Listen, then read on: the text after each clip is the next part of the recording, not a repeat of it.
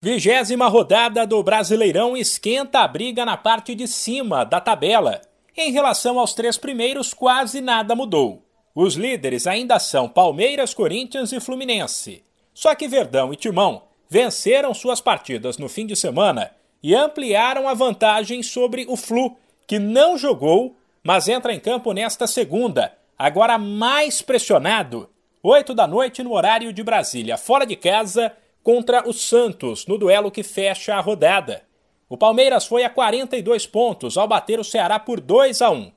Quatro pontos a mais que o Corinthians, que fez 1 a 0 no Botafogo, e oito a mais que o Fluminense. Quem se deu bem demais na rodada foi o Flamengo. Se até outro dia ele brigava na parte de baixo da tabela, agora com a quarta vitória seguida, essa por 4 a 1 sobre o Atlético Goianiense o rubro-negro assumiu o quinto lugar. O time carioca também foi beneficiado pelo confronto direto entre Inter e Atlético Mineiro, no qual o Galo, na reestreia de Cuca, foi atropelado e levou 3 a 0. Com a derrota, o atual campeão caiu três posições e saiu do G6. No outro jogo de destaque do fim de semana, o Atlético Paranaense em casa fez 1 a 0 no São Paulo e assumiu o quarto lugar, resultado que acendeu o alerta no tricolor, que tem somente cinco vitórias em 20 partidas e está a seis pontos da zona de rebaixamento. Por falar nisso, o fim de semana teve três confrontos diretos na briga contra a degola.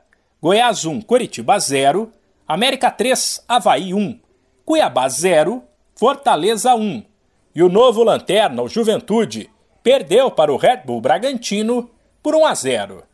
A classificação de momento do brasileiro é a seguinte: o Palmeiras lidera com 42 pontos, seguido por Corinthians com 38, Fluminense com 34, Atlético Paranaense também com 34, Flamengo e Inter com 33.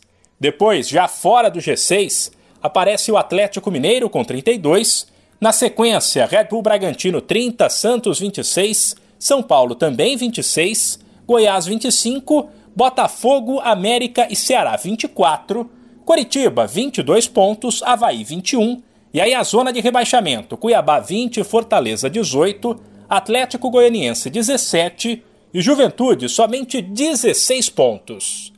De São Paulo, Humberto Ferretti.